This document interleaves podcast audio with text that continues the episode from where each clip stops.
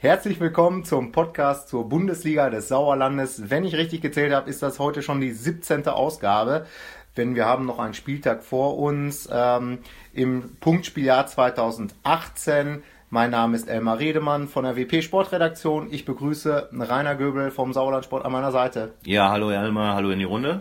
Genau, werfen wir, bevor wir zum dem kommen, was in diesem Jahr noch stattfindet auf dem Fußballplatz, einen kurzen Blick zurück auf das vergangene Wochenende. Rainer, gab es da irgendwelche Überraschungen? Kurz und knapp, nein. Ähm, auffällig war allerdings, dass es ein sehr farbenträchtiger Spieltag war. Es gab fünf gelb-rote und zwei rote Karten und das in nur sieben Spielen, denn die Partie Wünnenberg gegen Hüingsen ist ausgefallen, weil der Rasenplatz da nicht bespielbar war. Ja, und in der Tabelle, Spitzenreiter Langholthausen feierte im 16. Spiel den 16. Sieg. Die gewannen 3 zu 1 in Freinol nach einem 0 zu 1 Rückstand und ganz bitter für Freinol. Neben der Niederlage verlor die Mannschaft gleich drei Spieler. Beuse, Beule und Neise waren knallrot und Werner gelbrot. Ja, und dahinter kommt dann als erster und einziger Verfolger der Tusunda nach dem 3 zu 2 Sieg im Topspiel gegen Langstadt-Enkhausen.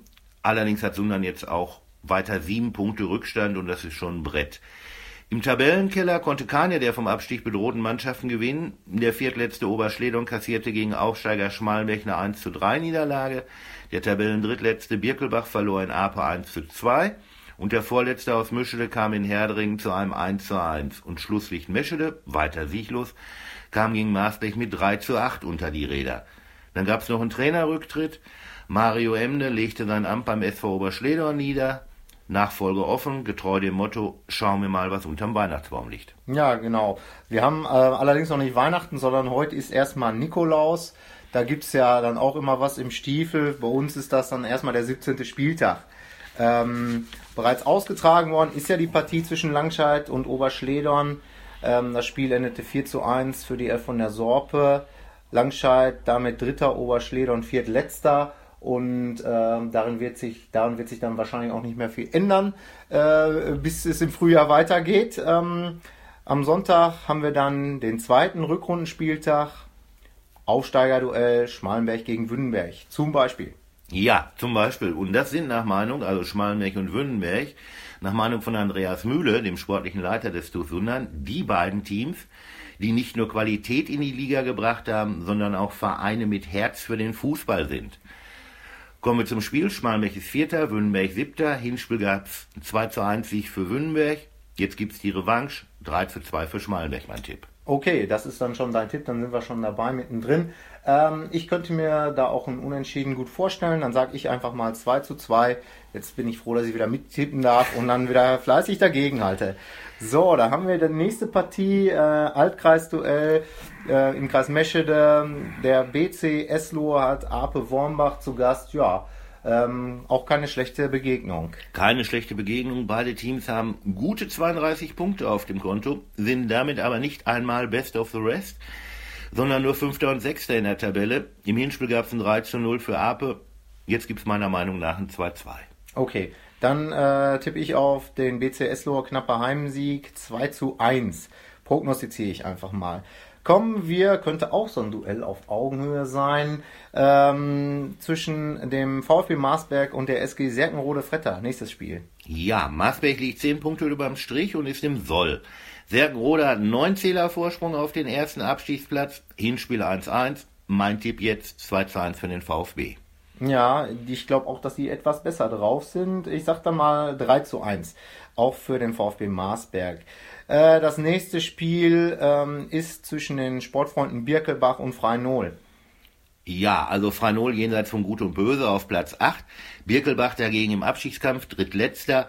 Die Sportfreunde können aber mit einem Sieg gegen Freinol mit Oberschleder nach Punkten gleichziehen. Im Hinspiel gab es ein 7 zu 1 für Freinol. Allein das Ergebnis schreit ja schon nach einer Revanche. Und die wird es meiner Meinung nach geben. Mein Tipp 3 zu 2 für Birkelbach. Ja, äh, verwundert mich ein bisschen, aber schön, dass du auch mal ein Herz für den Außenseiter hast. ähm, ich glaube es ehrlich gesagt nicht, dass das klappt. Ich tippe, äh, was tippe ich? 4 zu 2 für Freinol. Mhm. Ähm, kommen wir zu unserem Schlusslicht Meschede. Das wird noch eine Weile so bleiben, auf jeden Fall bis irgendwie äh, März oder Ende März, bis man das mal aufholen kann. Theoretisch So, der, der SSV spielt in Hüingsen. Äh, Im Hinspiel war es relativ knapp. Da haben die Sportfreunde 3 zu 2 gewonnen, der Aufsteiger. Ist diesmal was drin für Meschede im Rückspiel? Ja, also wie gesagt, ich glaube sogar die Negativserie des SSV Meschede wird am Sonntag bei den Sportfreunden enden. Es wird zwar nicht für den ersten Saisonsieg reichen, aber die Mannschaft wird einen Punkt mitnehmen. Ich tippe auf ein 2-2. Okay, dann mache ich jetzt mal den Knecht Ruprecht aus Mescheder Sicht und sage, nee, tut mir leid, äh, 2 zu 0 für Hüingsen. Das äh, ja, geht in diesem Jahr leider so weiter, wie wir es schon so kennen. In Mischede, da trifft der zweite von unten auf den zweiten von oben. Richtig. Von der Tabellenkonstellation eigentlich eine klare Sache. Aber Sundlandstrainer Carsten Krämer warnt und verlangt, den Fuß auf dem Gaspedal ganz nach unten zu treten. Hören wir mal, was er vor dem Spiel sagt.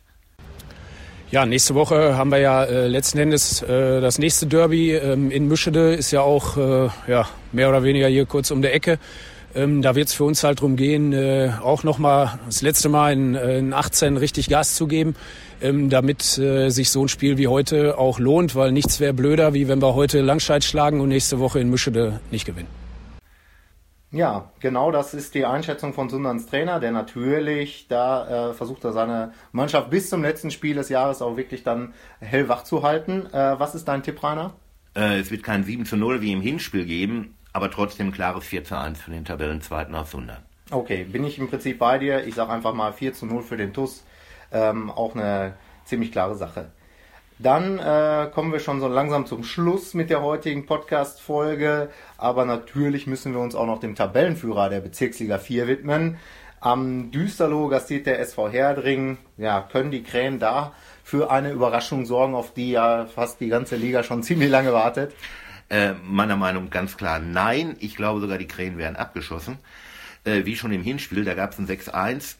Jetzt wird es ein 5-0 geben und damit überwintert Langholthausen damit sagenhaften 51 Punkten an der Tabellenspitze. Meiner Meinung nach Wahnsinn. Respekt und Anerkennung. Ja, 51 Punkte, das wäre eigentlich ein guter Wert am Ende der Saison, wäre man damit irgendwo im UEFA Cup oder der Champions League der Bundesliga des Sauerlandes. Richtig. Wir haben noch nicht mal Weihnachten und äh, ja, die 50 Punkte Marke, die könnte gut geknackt werden. Ich ja. glaube auch dran. Vielleicht wird es aber ein bisschen knapper und Langenholthausen zittert sich mal wieder zu einem Sieg. Ähm, dann sag ich einfach mal 1 zu 0.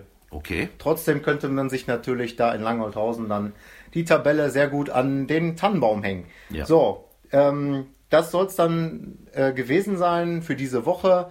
Wir verabschieden uns, wünschen euch nochmal viel Spaß. Vielleicht äh, nehmt ihr die Gelegenheit nochmal wahr und geht raus am Sonntagnachmittag auf die Plätze, wenn das Wetter einigermaßen mitspielt. Dann lohnt es sich bestimmt. Ja, von mir auch Glück auf für die, für die Restwoche.